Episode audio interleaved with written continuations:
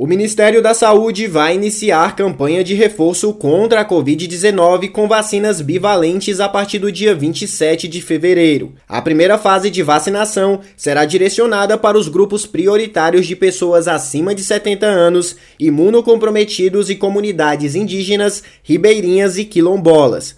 O plano de imunização para 2023 foi divulgado nesta quinta-feira na primeira reunião da Comissão Intergestores Tripartite do ano. De acordo com o plano, pessoas entre 60 e 69 anos, gestantes e puérperas e profissionais da saúde completam as quatro primeiras fases da vacinação. A ministra da Saúde, Nízia Trindade, defende um movimento nacional com participação da sociedade e dos governos federal e estaduais. Estou assim muito confiante nessa ação de vacinação, mas sabendo que ela é muito complexa.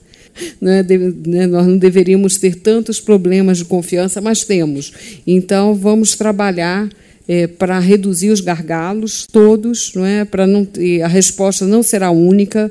O Brasil é muito diverso, alguns municípios avançaram muito na vacinação e muito bem outros não, regiões, enfim, olhar esse diagnóstico. Em novembro de 2022, a Anvisa aprovou o uso temporário e emergencial de dois imunizantes da empresa Pfizer contra a Covid-19. As vacinas bivalentes são aquelas que oferecem proteção contra mais de uma cepa de um vírus. A aposentada Maria José de Oliveira, de 61 anos, tomou as quatro primeiras doses da vacina contra o coronavírus e se diz pronta para tomar quantas mais forem necessárias. Para evitar a doença, a, a doença em mim e nos outros também.